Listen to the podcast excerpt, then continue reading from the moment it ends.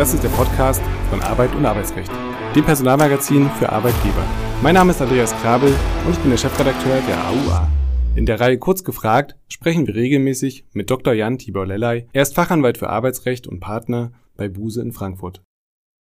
Unser heutiger Werbepartner ist die Deutsche Bahn Connect GmbH. Wer gutes Personal binden will, muss mehr bieten als klassische Benefits. Vor allem Flexibilität und Nachhaltigkeit spielen heutzutage eine wichtige Rolle. Hier knüpft Bon Voyant das Mobilitätsbudget der Deutschen Bahn an. Unternehmen stellen ihren Mitarbeitenden ein Budget bereit, das je nach Bedarf für ÖPNV, Sharing-Angebote oder Taxi genutzt werden kann. Buchung, Verwaltung und die steueroptionierte Abrechnung erfolgt ganz einfach über die Bon Voyant App. Der Mobilitätsbenefit Bon Voyant hilft damit nicht nur das Klima zu schonen, sondern stärkt spürbar ihre Arbeitgebermarke. Weitere Infos in den Show Notes. Herzlich willkommen, lieber Dr. Lellay, zu einer neuen Folge Kurz gefragt. Heute wollen wir sprechen über Bürokratie und Deutschland. Ein wunderschönes Wortpärchen. Am 30. August hat das Bundeskabinett endlich ernst gemacht und die Eckpunkte für ein Bürokratieentlastungsgesetz beschlossen. Das vom Bundesminister der Justiz vorgelegte Papier soll Wegbereiter für den Abbau bürokratischer Hürden sein und zentrale Versprechen aus dem Koalitionsvertrag endlich einlösen. Das betrifft natürlich auch einen wesentlichen Teil des Arbeitsrechts und was genau genau Arbeitgeber hier erwarten können, das wollen wir in dieser Folge besprechen. Lieber Dr. Lelley, zunächst ganz kurz vorab, können wir realistischerweise endlich mit einem Ende der Schriftform rechnen? Ist da ein ganz großer Wurf gelungen? Der Arbeitgeberpräsident Dulger war ja relativ verhalten, aber dann doch optimistisch. Verhalten optimistisch, das finde ich gut. Äh, da ist von allem was dabei. Ich hatte den Gedanken, als ich das las mit dem Bürokratieentlastungsgesetz, was Herr Buschmann nun ja da verkündet hat, ich hatte den Gedanken, dass ja vielleicht doch der eine oder die andere in der Bundesregierung unseren Podcast hören. Denn das ist ja auch ein wichtiges und aus meiner Sicht absolut zu Recht wichtiges Thema, was wir immer wieder hier besprechen. Die Bürokratie im Arbeitsrecht und auch die Schriftform. Schriftform ist ja so fast das Brennglas der Bürokratie, wenn man so aus der arbeitsrechtlichen Brille drauf draufschaut. Naja, und jetzt lesen wir, dass die elektronische Form im bürgerlichen Gesetzbuch der Regelfall werden soll. Da ist aber erstmal nichts äh, unbedingt gesagt zum Arbeitsrecht. Also zahlreiche Schriftformerfordernisse sollen aufgehoben werden. Ich habe dann äh, vor allen Dingen mir als Beispiele gemerkt, sowas wie das Vereins-, das Schuldrecht und das gewerbliche Mietrecht. Da wäre das Arbeitsrecht, na gut, könnte man sagen Schuldrecht, aber nicht auf jeden Fall sofort genannt dabei. Also da werden wir sicherlich noch was schauen äh, müssen nutzen. Und dazu ja übrigens auch noch die elektronische Form, das muss man sich ja auch immer vor Augen führen. Das ist ja nicht die E-Mail, äh, das ist ja das, was im Moment drin steht in den Paragraphen 226 klein a BGB. Die elektronische Form, die setzt eine qualifizierte elektronische Signatur voraus. Also da bitte keine Verwechslungen. Äh, das ist jetzt nicht die E-Mail, die überall auf einmal zulässig sein soll. Dann kommen wir mal zu den relevanten Eckpunkten im sogenannten Bürokratieentlastungsgesetz. Welche Bereiche für Arbeitgeber sind betroffen? Lassen Sie uns beginnen mit den Aufbewahrungsfristen. Spannend hier vermutlich eher für die Buchhaltung. Was ist da vorgesehen? Ja, absolut richtig. Das sind die berühmten handels- und steuerrechtlichen Aufbewahrungsfristen, unter anderem eben für Buchungsbelege. Und die sollen nun von acht, äh, die sollen auf acht Jahre verkürzt werden. Jetzt im Moment sind es ja zehn. Da wird also etwas weggeschnitten, immerhin zwei Jahre. Äh, und das ist dann sozusagen der erste Aufschlag der Bürokratieentlastung in diesem Sinne. Und jetzt kommen wir zum Spannenden, zum Schwerpunkt. Vertiefen wir das Thema Schriftformerfordernis. Was ist hier im Detail zu erwarten? Sie hatten ja schon einiges angedeutet. Eine Änderung des BGB dürfte ja mindestens notwendig werden. Ja, das denke ich ja, das wird wohl so sein. Man muss sich eben äh, immer äh, überlegen, äh, woher kommen wir, wenn wir aus der arbeitsrechtlichen Brille schauen. Äh, und da ist es im Moment ja so, dass wir zum Beispiel den Paragraphen 623 BGB haben, hier im Podcast ja auch das eine oder andere Mal schon besprochen, der ja sagt, naja, sogar die elektronische Form ist ausgeschlossen für Kündigungen, sowohl für Arbeitgeber als auch Arbeitnehmerkündigungen.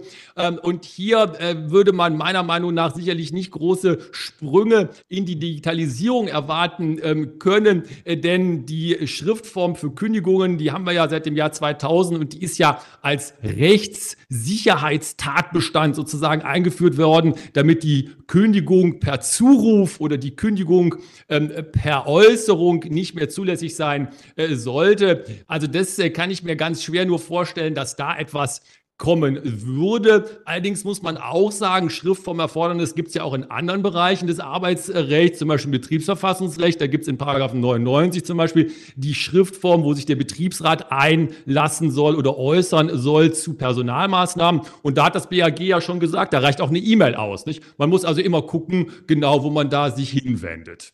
Ja, ich höre da so ein bisschen raus, dass die Schriftform doch nicht ganz zu 100 Prozent immer unpraktisch ist. Stimmt das? Ja, ich äh, bin mir da manchmal selber nicht so ganz äh, sicher. Einerseits muss man ja schon sagen, wenn man sich den Zustand vor Augen führt vor dem Jahr 2000, dass tatsächlich per Zuruf gekündigt werden konnte und dann zum Beispiel, das ist ja auch immer der große Vorwurf gewesen, die Arbeitsgerichte in Kündigungsschutzverfahren dann Beweis erheben äh, mussten. Naja, was hat er denn da gesagt oder war das als Kündigung zu verstehen? Da gibt es diesen Schulfall, jemand verlangt seine Arbeitspapiere, also Chef, mach meine Papiere fertig und dann sagt der Chef, ja, du hast gekündigt, vielen Dank, das war Spaß. Und darüber mussten dann ja Arbeitsgerichte früher Beweise erheben. Das hat man damit natürlich jetzt vermieden mit der Schriftform. Ich persönlich glaube, dass gerade in dem Bereich auch weitere Digitalisierung, weitere Modernisierung an der Zeit wäre. Mein Petitum wäre, also wenn ich jetzt Herrn Buschmann beraten dürfte, dann würde ich Ihnen sagen, Herr Buschmann, lassen Sie uns doch auch bei den Kündigungen zur Textform gehen. Textform, E-Mail ist richtig, also nicht per Zuruf, aber doch mindestens per E-Mail oder per SMS. Das muss doch zulässig sein. Ja, sehr schön. Das klingt typisch juristisch nach einem schönen Kompromiss. Wir treffen uns in der Mitte. Tatsächlich wahrscheinlich aber auch die sinnvollste und richtige Lösung. Das zweite große Thema, ähm, über das wir sprechen können, ist das Nachweisgesetz. Soll es hier eine Ergänzung geben?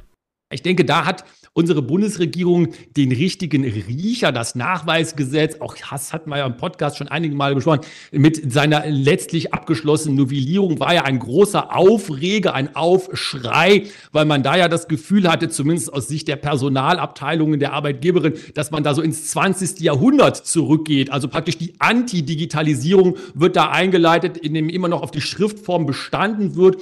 Und das ist jetzt auch äh, Bestandteil geworden dieser Reformvorschläge, so nenne ich die mal. Und da soll eine Regelung geschaffen äh, werden, dass ähm, wie bisher bei schriftlichen Arbeitsverträgen die Verpflichtung des Arbeitgebers, einen Nachweis der wesentlichen Vertragsbedingungen zu erteilen, dass das entfallen soll, wenn man hier per elektronischer Signatur den Vertrag abgeschlossen hat. Also hier ein kleines bisschen, kann man fast sagen, Annäherung an die Digitalisierung, wieder ein kleines bisschen mehr 21 Jahrhundert. Dann lassen Sie uns mal ganz kurz abweichen von der Agenda einmal schauen, wie sieht es denn in der Praxis gerade aus? Wie ist der Stand? Also nach dem großen Aufschrei, wir hatten ja schon eine Folge gemacht zum Nachweisgesetz, ich glaube zwei Stück sogar, einmal zu Beginn, dann ähm, relativ fortgeschritten. Aber vielleicht gucken wir jetzt noch mal ganz kurz drauf. Wie sind Ihre Erfahrungen? Was, was berichtet die Praxis? Die Praxis berichtet das, dass man sehr, sehr große Anstrengungen unternehmen musste. Man hat es geschafft äh, und äh, das spricht ja auch für die Kolleginnen und Kollegen in den Personalabteilungen. Die haben das natürlich hinbekommen. Ich sage natürlich nicht, also irgendwann ist ja auch Schluss, aber das haben sie hinbekommen. Allerdings war natürlich der Aufwand, der bürokratische Aufwand groß. Man hat das jetzt auch in die Praxis integriert. Ich glaube, es war vielmehr auch ein wenig das psychologische Element, nicht, dass man da so rangegangen ist an diese dieses neue äh, Gesetz oder die Novellierung des Nachweisgesetzes und gesagt hat, naja, also hier äh, machen wir dann sozusagen äh, von der Digitalisierung keinen Gebrauch. Wir sprechen überall von Digitalisierung, aber hier soll es dann auf einmal nicht gelten. Das war ungeschickt, politisch vielleicht auch ungeschickt. Die Praxis ist damit zurechtgekommen, was aber ja nicht heißt, dass man es nicht besser machen könnte.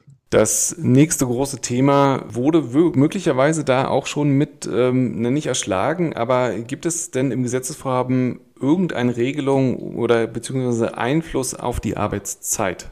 Ja, da bin ich auch sofort drauf gesprungen auf diesen Punkt, als ich das gelesen habe, Herr Krabbel, weil mir sofort äh, ins, äh, in den Kopf schoss, Mensch, Arbeitszeitgesetz, äh, was ist das, was passiert denn da? Wenn man es jetzt allerdings liest, den Punkt, dann soll es sich hier um die Aushangpflichten ähm, handeln, ähm, also dass man da die Aushangpflichten, die ja zum Beispiel im Arbeitszeitgesetz, aber auch im Jugendarbeitsschutzgesetz aufgeführt sind, die soll man jetzt ähm, erfüllen können, zum Beispiel, indem man das ins Intranet elektronisch äh, einstellt, also so die Aushangspflichten erfüllt, also nicht die Arbeitszeit in dem Sinn, dass man sagt, wir regeln jetzt darüber, was ja in aller Munde ist, die EuGH-Rechtsprechung, die BGH-Rechtsprechung zur Erfassung der Arbeitszeit. Das ist, zumindest so habe ich es gelesen, hier nicht gemeint. Leider kann man sagen, aber es ist nicht gemeint. Ja, das hat sich Herr Heil wahrscheinlich nicht nehmen lassen oder will es sich nicht nehmen lassen. Was ist hingegen bei den Arbeitszeugnissen passiert? Ja, die Arbeitszeugnisse, da kann man ja reinschauen in den äh, Paragraphen äh, 630 äh, BGB und die sollen jetzt in elektronischer Form möglich sein. Immer hier auch wieder äh, der wichtige Punkt, die elektronische Form und mir passiert das selber auch immer wieder so im Alltag. Äh, man darf das eben nicht verwechseln mit einer E-Mail. Die elektronische Form, äh, wenn man die sich einfach im Gesetz ansieht, das ist viel mehr als eine E-Mail. Das ist nämlich eine qualifizierte elektronische Signatur. Das heißt also technologisch viel aufwendiger aufwendiger, in der Praxis übrigens auch viel aufwendiger zu handhaben, aber auch hier ein kleiner Schritt wieder in Richtung Digitalisierung. Ja, wenn ich skeptisch drauf blicke, klingt das für mich aber trotzdem so ein bisschen so, als würde man vorsichtshalber dann doch wieder die Schriftform wahren. Stimmt das? Ja, man kann das so sehen, Herr Krabbel, Sie sprechen es zu Recht an.